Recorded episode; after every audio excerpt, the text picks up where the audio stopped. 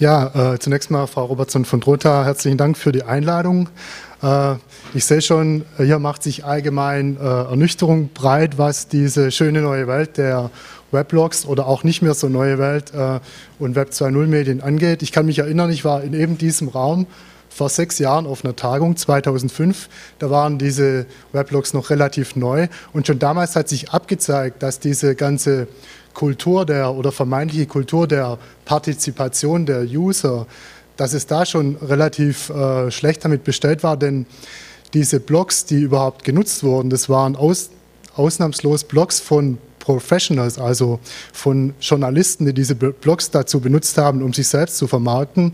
Also damals war das bekannteste Weblog äh, dieses Bild, Bildblog von dem damals geschassten ehemaligen Chefredakteur der Bildzeitung. Also insofern ist es natürlich, äh, hat sich in den letzten Jahren in diese Richtung äh, nicht viel getan. Und ich möchte jetzt äh, ein bisschen den Blick, der ja äh, hauptsächlich jetzt nach außen gerichtet wurde, also wie kann ich durch solche Medien, Web 2.0 Medien, die Öffentlichkeit besser erreichen als Wissenschaftler?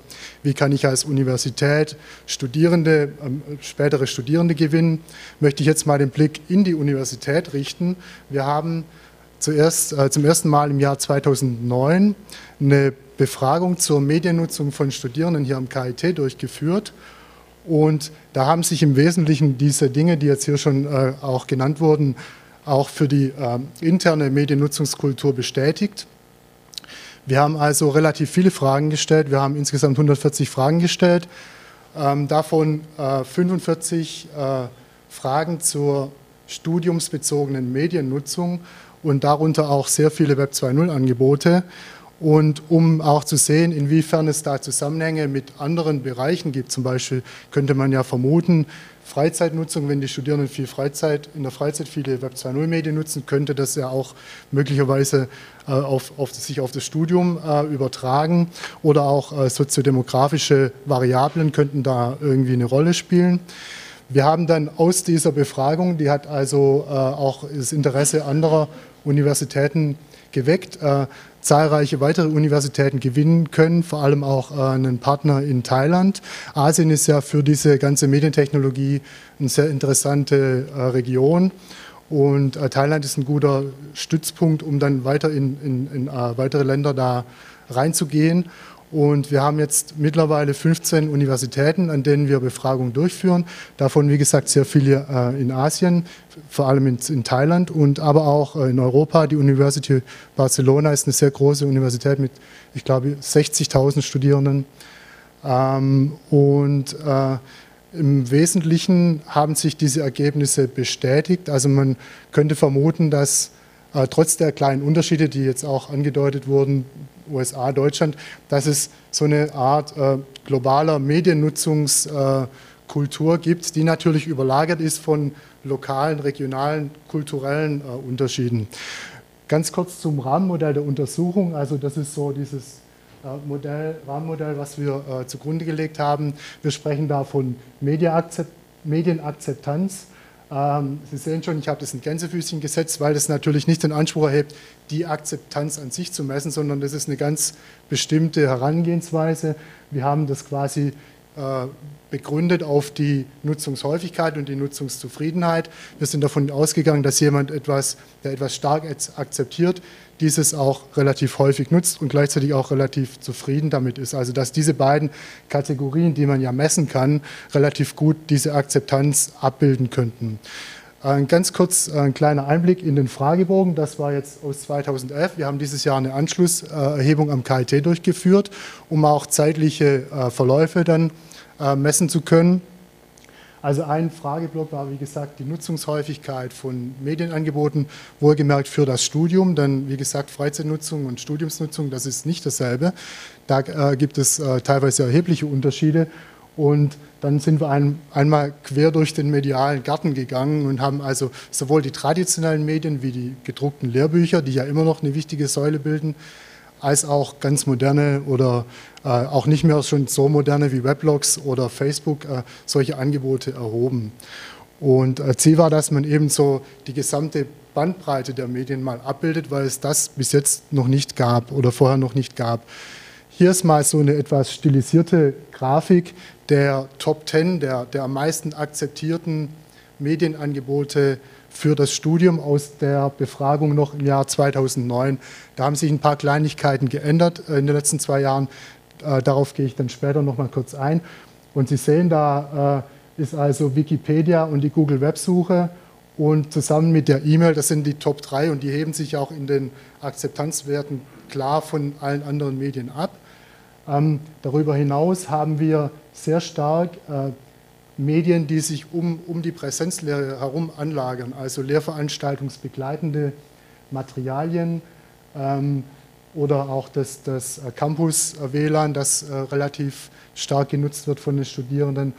Und man sieht, die äh, vor zehn Jahren noch am, am wichtig, wichtigsten äh, Medien, äh, die gedruckten Lehrbücher und Fachbücher, die sind schon ein bisschen an den Rand gedrängt worden von den Medien wie Wikipedia und Google. Die sind für uns ja mittlerweile schon selbstverständlich, aber vergegenwärtigen wir uns, vor zehn Jahren gab es die noch nicht. Also es hat sich da in, in sehr kurzer Zeit sehr viel verändert.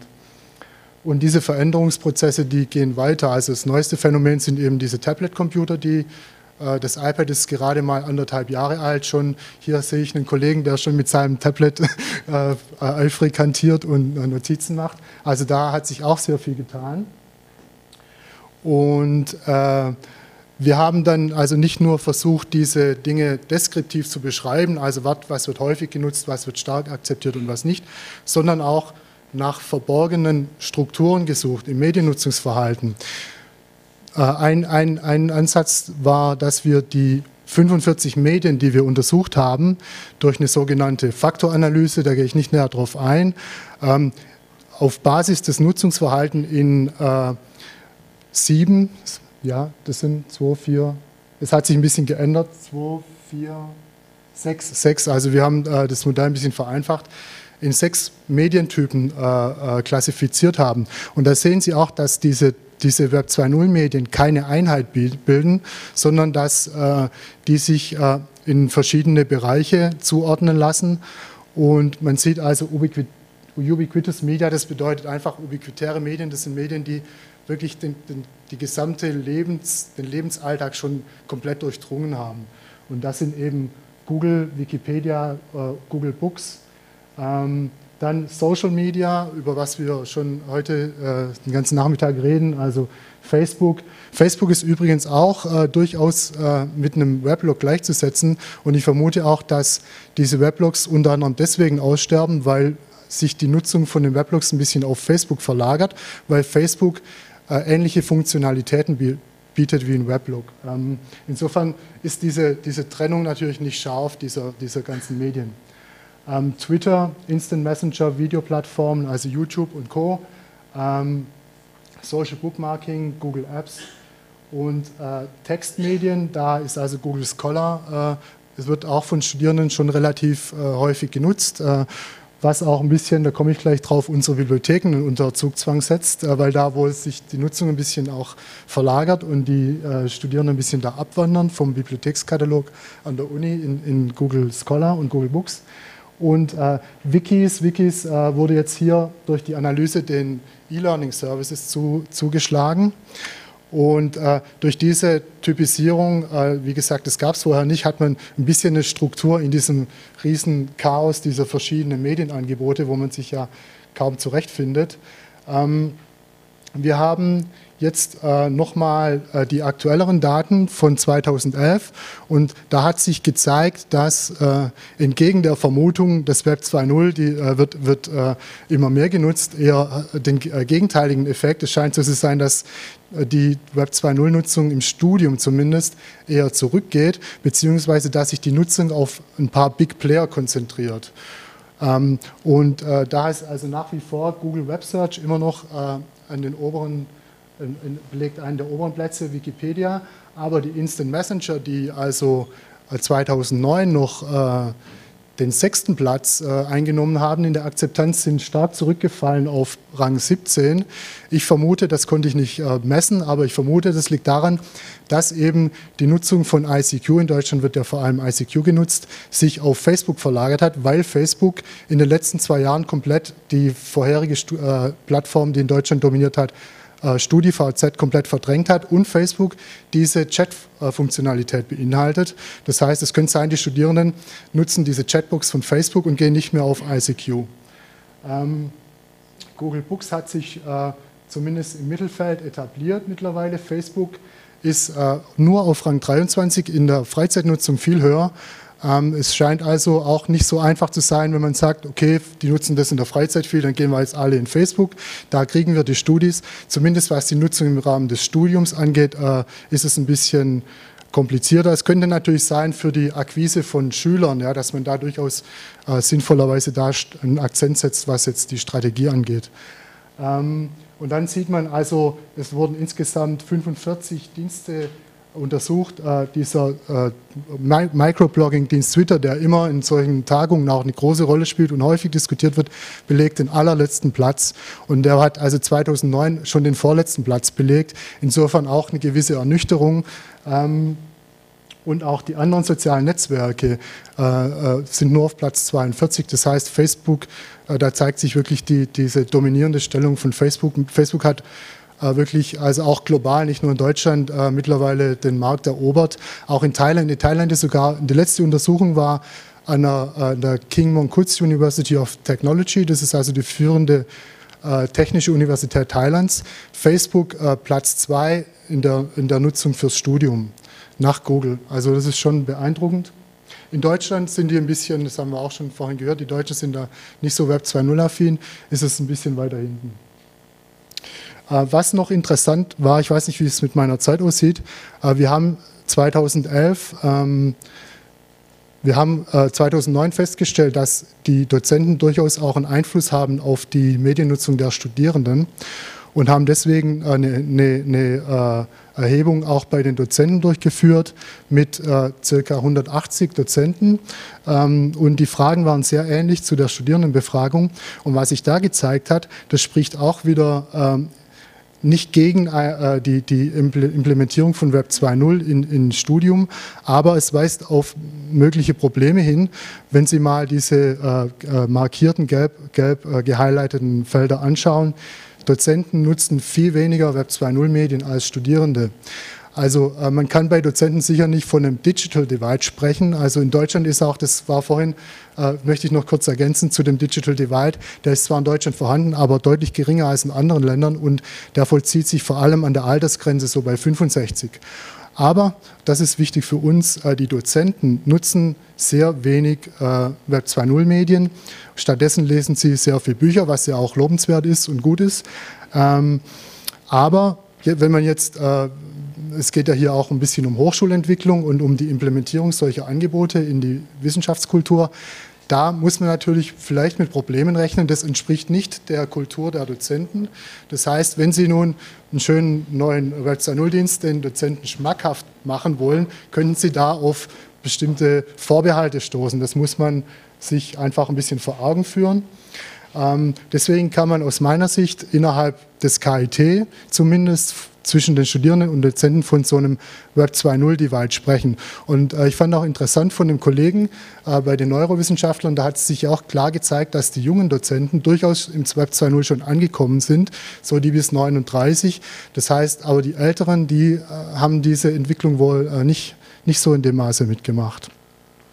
Ich komme auch schon zu meinem Fazit. Also wenn ich äh, mal zusammenfassen, äh, äh, das, äh, einkochen äh, soll, äh, was, was die wichtigen Erkenntnisse waren aus diesen ganzen Untersuchungen, ist, dass ganz klar Google und Wikipedia, vor allem in Deutschland, in anderen Ländern ist es anders, da ist Wikipedia weniger wichtig. Das hängt auch vor allem daran, dass die deutsche Wikipedia sehr gut ist von der Qualität und sehr viele Artikel enthält.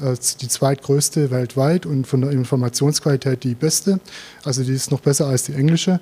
Ähm, und äh, was aus meiner Sicht auch der Fall ist, dass zumindest was die Nutzung im Studium angeht, die äh, Web 2.0 Medien eher auf dem Rückmarsch sind, beziehungsweise dass sich die Nutzung auf äh, bestimmte Big Player konzentriert, auf die, auf die großen Angebote.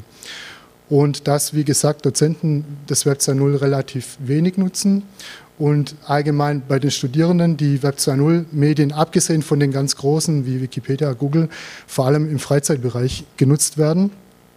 Und für die Hochschulentwicklung äh, spricht es eher dafür, dass man sich äh, ein bisschen auf die für die Studierenden wichtigen Angebote konzentriert. Das heißt, die äh, studiumsbegleitenden Materialien, alles, was sich so um die Präsenzlehre anordnet. Und dass man, man sicher auch äh, hier und da ein bisschen experimentiert, was Neues ausprobiert, aber für die Strategie, für die allgemeine Strategie würde ich eher äh, dazu raten, äh, es gibt ja auch dieses, dieses, ich weiß nicht mehr, wer das gesagt hat, äh, Sprichwort, dass also eine Strategie sich im Wesentlichen dadurch auszeichnet, dass man entscheidet, was man nicht tut. Und da wäre ich eher ein bisschen, äh, wir Deutschen sind ja eh, was das Web 2.0 angeht, etwas konservativer als die Amerikaner. Und ich muss dazu sagen, es ist auch gar nicht schlimm, vielleicht ist das sogar die richtige Strategie.